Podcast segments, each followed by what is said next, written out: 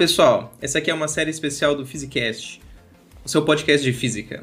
A série que a gente chamou de Fisicando, onde cada um de nós, integrantes do Physicast, vai falar um pouco sobre a pesquisa que faz na graduação, na pós ou trabalhos afora.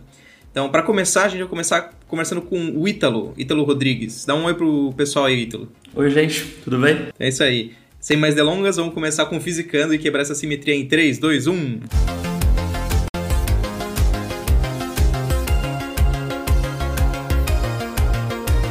Então estamos aqui com o Ítalo Rodrigues. Fala aí a sua rede social, Ítalo, para o pessoal te seguir. Você quer que as pessoas É. te sigam? claro. Bom, eu tenho Instagram que é italo com h.rm, é hitlo.rm. E também o Twitter, que é hi-hi-hi-talo. Nossa, me arrependi de fazer esse Twitter assim. Mas é ri, ri com H, né? De Ítalo, Ítalo, I, Isso, I. que é tipo Talo, né? risadinha, sabe? Entendi, entendi.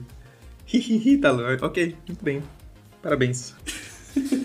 É, qual que é a sua atual formação? Você tá... Tô no doutorado, tô no, chegando no terceiro ano do doutorado. Já foi metade. Mas não foi metade do trabalho, não. É, já tá... tá chegando no momento difícil e não tá tendo tempo, né? É. Bom, tempo a gente não tem desde graduação, sei lá. Sim, sim.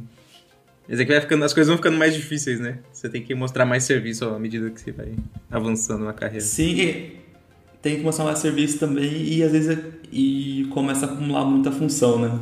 Que agora Uhum. estou começando a escrever artigo, mas ao mesmo tempo não posso simplesmente só escrever artigo, tenho que continuar a pesquisa. Tenho que Uhum. agora falar com gente, que agora não é só mais meu orientador e eu, umas parcerias Ah, por aí. Mas isso é importante, acho que ser conhecido pelas pessoas de fora das universidades é, é importante para para ter mais citação, para as pessoas te chamarem para fazer trabalho, para você ter oportunidade de ir para fora depois. Então acho que é importante conhecer essas pessoas. Sim. Então vamos falar um pouco da sua pesquisa. Qual que é o que você falou que você está tendo mais função? Qual que é a sua função então? Qual que foi quando você começou o doutorado? Você provavelmente tinha um projeto de pesquisa, né? Você- o, que que significa para um bom para uma pessoa que não entende nada de física médica? A ideia do meu trabalho de doutorado era continuar o trabalho de mestrado que eu fiz. Que no mestrado eu trabalhei com otimização em radiologia pediátrica. Que otimização é a ideia de tentar reduzir a dose de radiação, mas manter a qualidade da imagem, no caso específico de crianças.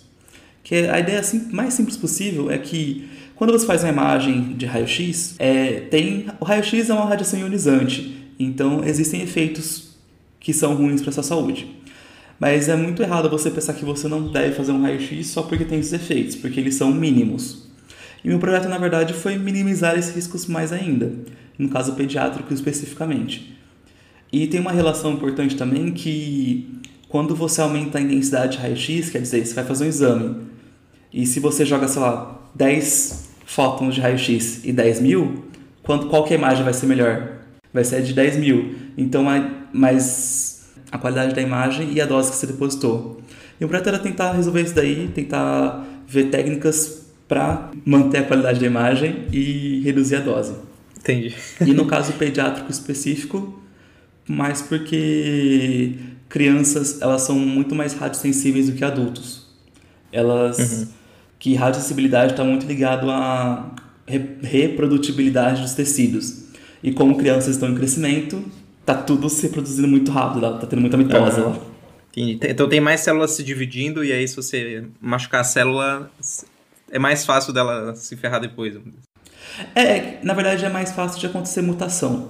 Uhum. É, não, mais fácil da mutação se espalhar. Porque, Se por exemplo, a- o, o grande medo que as pessoas têm de radiação é câncer, né?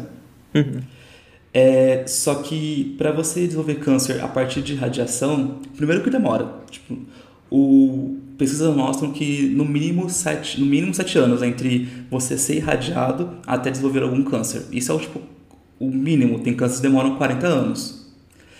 Mas uma coisa que é muito importante é essa reprodu- reprodutibilidade das células. Quando uma célula irradiada, pode acontecer a morte dela ou pode acontecer uma mutação. Mutação não pode dar nada, ou mutação pode virar um tumor. Só que só uma, uma, célula que tem mutação não vai fazer muita coisa. O problema é ela começar a se dividir muito. Aí você percebe o problema no caso quando a célula por si só já divide bastante, quando, por exemplo, crianças já está tendo muita mitose. Então, se teve uma mutação, ela vai ter se espalhar muito mais rápido do que um adulto. Aí, então, por isso que crianças são muito mais sensíveis. Uhum. É, é assim, quando, quando essa, é uma célula que sofre a mutação e ela vai aumentando aos poucos, de uma célula passa para duas, quatro e assim por diante? Ou é um conjunto de células que tem uma mutação parecida e, e cresce? É um pouco dos dois, mas se você pensasse numa célula só, ela, se ela sofre mutação, quando você faz mitose e ela se divide, ela, as duas células que depois elas são idênticas. Então a mutação vai ser a mesma também. Uhum. É que eu acho incrível que uma célula vire um tumor de, de um tamanho macroscópico, né? Mas se bem que você falou que demora anos, né? Pra... De, demora anos. Por isso que demora anos também, porque se você imagina. A, o, o que demora menos tempo é a leucemia, que é muito relacionado com a produção de sangue.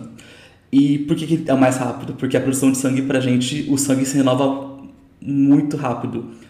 É, então, mesmo assim, mas é um tipo de célula que, demora, que é bem rápido para se dividir, ainda assim demora um bom tempo para ter esse efeito macroscópico. Uhum.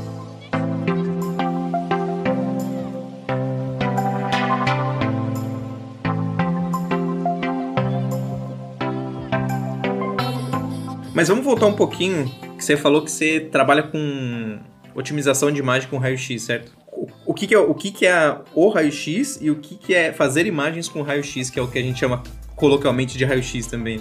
Bom, o raio-x é, tá no espectro eletromagnético, né? Tá lá é, é, é, é, luz no final das contas, né? É luz. Ok. Tem de especial no raio-x? Por que, que a gente não pode usar luz comum? Tem que usar o raio-x? Porque o raio-x consegue atravessar nosso corpo com bastante intensidade.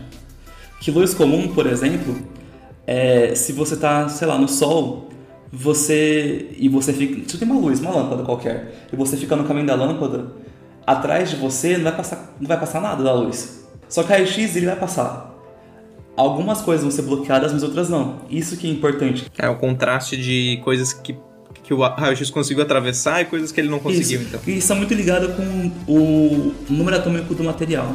Que o raio-x ele interage muito mais com materiais que têm número atômico mais alto. Então, se você pensar, um osso tem um número atômico mais altos do que o tecido mole em volta. Logo, o raio-x vai interagir muito com o osso e vai ser bloqueado. Mas com o tecido em volta, nem tanto. Aí por isso que você consegue ter essa imagem, ter esse contraste na imagem. Você sabe qual é o, o, elemento mais abundante nos dois, pra, só para o pessoal ter em mente? No osso o, é cálcio. E no tecido mole, o mais abundante é carbono. Ah, carbono não é água? Pode ser água também, né? Se bem que os dois devem ter mais ou menos a mesma quantidade de água. Mas se eu não me engano, no Rapidinist é, é oxigênio. Que é o da água, né? Que é o da água. Que é só para ter uma noção, é a fração por peso de tecido mole, que é dada por tabelas internacionais, é 10% do peso do tecido mole seria hidrogênio, 23% é carbono e 63% oxigênio. E tem várias outras coisas assim, mas tá tipo menos de 1%. Esses são os principais componentes. E no osso, ele tem bastante também, bastante hidrogênio, carbono e oxigênio. Tanto que oxigênio tem 40% do. Te... Na tabela que eu assim, 40% da massa vem de oxigênio. Só que a diferença é que uhum. pro tecido mole, depois do oxigênio, o resto é tudo número atômico, é muito menos de 1% os, os materiais de número atômico mais alto. E pro osso, 14% é, é cálcio. Então é isso que faz a diferença. Você tem esse 14% do osso ter cálcio. Você faz a imagem aonde no final das contas? Você, ah, assim, você tem a fonte de radiação, que é um tubo de raio-x, que tanto que não é um tubo ligado na tomada. Se você tira da tomada, o tubo de raio-x está desligado, não emite mais radiação. É uma coisa importante também. Você pode, você hum. pode estar numa sala de raio-x, se estiver desligado, você pode estar não tem nenhum problema. É, você tem essa fonte de radiação, ela é apontada para o paciente, ligada, e tem o detector atrás do paciente. E é assim que você faz a imagem. Os raios-x eles interagem com esse detector e produzem a imagem. É parecido com a câmera de celular, por exemplo? É, CCD, essas coisas? Ou é. Antigamente eles faziam com, com um filme fotográfico especial para raio-x. Não usa mais hoje em dia, mas se fazia. Mas... É, que a ideia é que assim, você tem um material que é, é. Normalmente, ou você tem um material que é um semicondutor, que vai converter o, o raio-x em carga e você detecta ele. Ou você usa um material cintilador também, que converte o raio-x em luz visível e depois você consegue captar luz visível com um fotocondutor.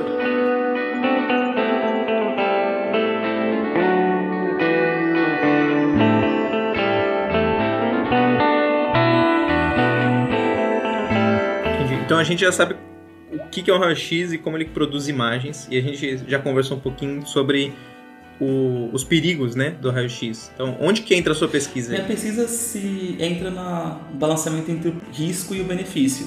Porque tem um benefício. Você fazer imagens radiográficas, quando foi descoberto, foi um boom, porque você podia ver dentro da pessoa sem precisar abrir ela. E para um serviço de medicina isso é excelente.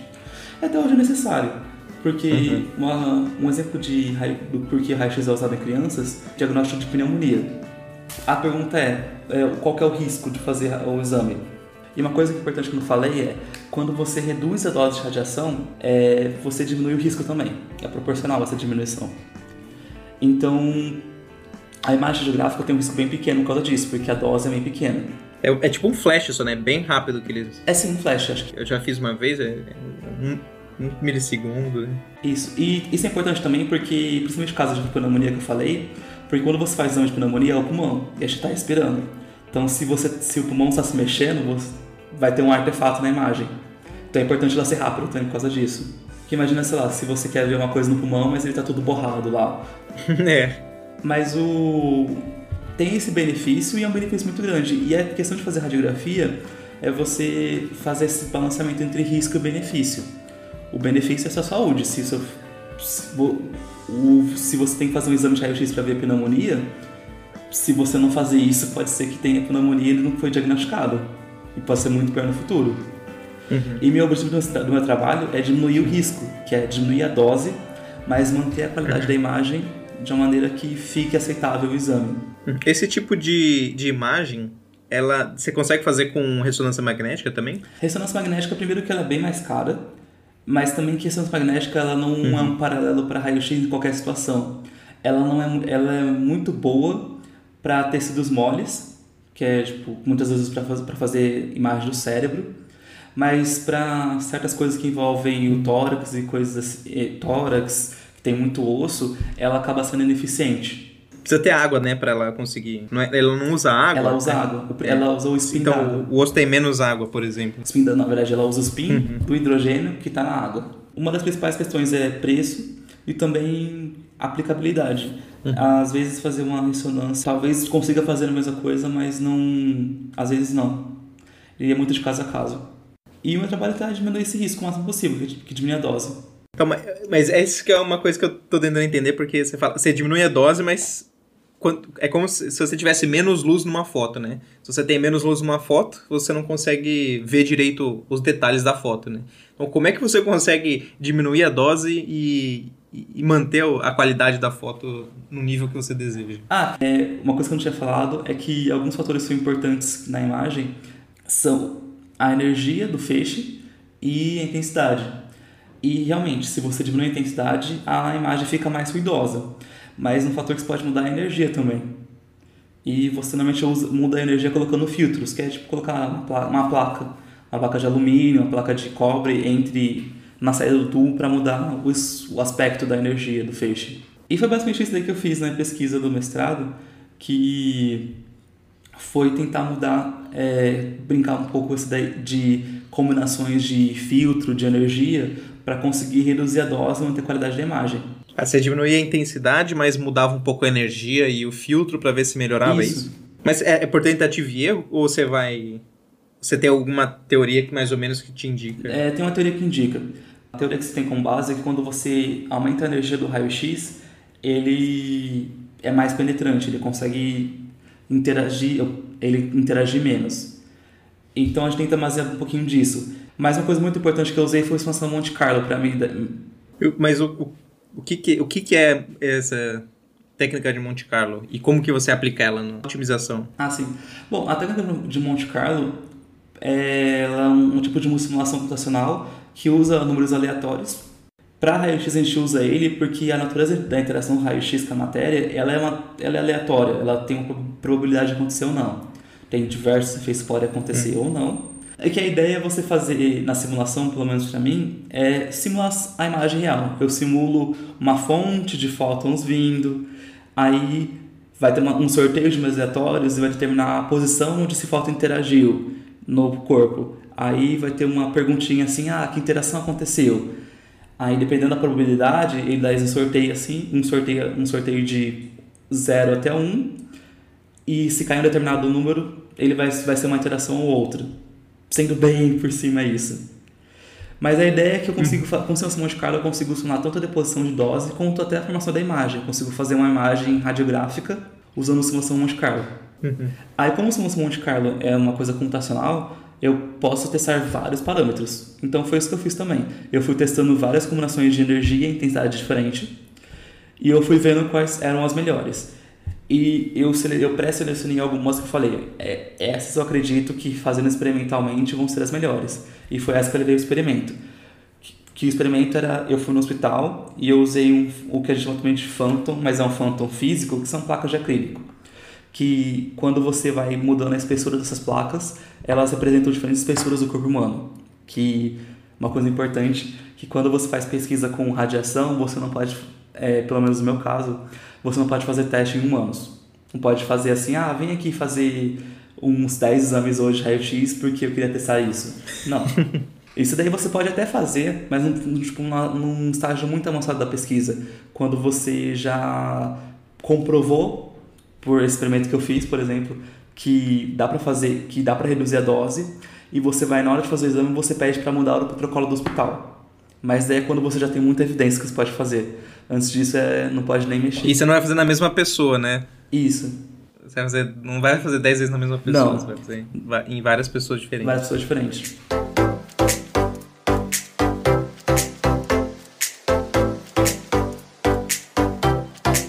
Bom, acho que era mais ou menos assim, bem por cima hum. que é a minha pesquisa. É, no doutorado, esse eu falei foi bastante a pesquisa do meu mestrado. No doutorado, eu estou trabalhando com isso ainda, só que meu foco é um pouco diferente é, é focar um pouco na detecção das imagens. Que, e isso mais focando na simulação Monte Carlo. Que a simulação Monte Carlo, quando eu fiz as imagens, elas eram, elas era uma simulação bem simplificada. E eu queria, o projeto do meu doutorado, na verdade, é melhorar essa, essa simulação. Fazer uma simulação muito mais detalhada e ver o impacto disso no resultado, ver se, se vai mudar. E além disso, também eu quero, eu, vou, eu quero adicionar algumas coisas para o meu mestrado, porque agora que eu tenho mais tempo, no princípio, dá para fazer muito mais testes, dá para testar muito mais variáveis do que só a intensidade de energia. Existem outros fatores, só que na minha pesquisa eu escolhi a intensidade de energia porque são os mais importantes, são os que têm maior efeito. Mas agora, detector é o tipo de coisa que posso considerar também, que existem detectores de diferentes, de diferentes tecnologias. E é esse que é o desafio do meu doutorado, na verdade, pegar uma simulação que era simples e fazer ela ser bem mais realista pegar a vaca esférica e fazê-la virar uma vaca. uma vaca. Uma vaca vaca. Legal. Uma vaca elíptica. elíptica. E uma coisa que eu queria só, só ressaltar é que essa que eu foco bastante, essa parte de risco é esse benefício. Não é porque. É, hoje a gente tem muito medo de radiação, muito medo mesmo. E é um medo que é muito justificado porque acidentes de radiação já aconteceram, Chernobyl, o que aconteceu em Goiânia, no Brasil. Só que gosto, é, eu gosto de enfatizar que esses acidentes são gigantescos.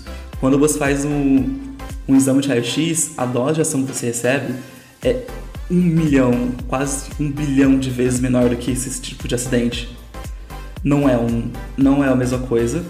E como eu falei, a gente tá, pessoas como eu, e tem muito mais gente que trabalha com isso, trabalha a reduzir, reduzir o risco cada vez mais. E é um. Se, for, se você precisar fazer um exame de raio-x, só pergunte para o seu médico, eu acho que é uma coisa importante também, ter esse discernimento. Falar assim: ah, por que, que você quer que eu faça exame? Tem como fazer outro? Porque, de novo, risco versus benefício. Se você pode fazer outro exame, se você tem essa possibilidade, faça. Agora, se o médico faça, não, precisa ser um raio-x por causa disso, Ok, mas acho que é bom você ter esse conhecimento de falar para o seu médico. Tem outras possibilidades e ultrassom. Por que, que não pode ser ultrassom? Por que, que não pode ser ressonância? Para cada caso tem uma explicação. Não dá para você falar assim, ressonância é melhor porque ela é ressonância. Não. Ressonância é melhor para alguns casos, raio-x para outros. E quem vai falar muito bem isso é o seu médico. Bom, era para falar. E acho que é isso. Ok, muito obrigado, senhor Ítalo. É muito interessante sua pesquisa. Espero que você consiga otimizar bastante aí. Quem sabe fazer uma imagem de raio-x sem lançar raio-x. Esse é o sonho, né? então nós ficamos por aqui com esse episódio de Fisicando com o nosso é, integrante, Ítalo Rodrigues. Uhum. Bom, pessoal, não esqueçam de visitar nossas redes sociais. A gente tem o Instagram, physicast.oficial. Nosso Twitter também, physicast.oficial. Mandar um e-mail pra gente, physicast_oficial.gmail.com E se você tiver alguma dúvida, sugestão, visita a gente lá. A gente gosta de uh, receber suas sugestões ou perguntas ou interação com a gente. Então, Segue também o Ítalo nas redes sociais dele. Você quer que ser, ser seguido, Ítalo? Pode seguir, gente. Eu vou. Ou você, eu segue que eu sigo de volta. Que eu sigo de volta. Claro. isso. ok. Então é isso. Ficamos por aqui. Um abraço a todos. Tchau, tchau. Tchau.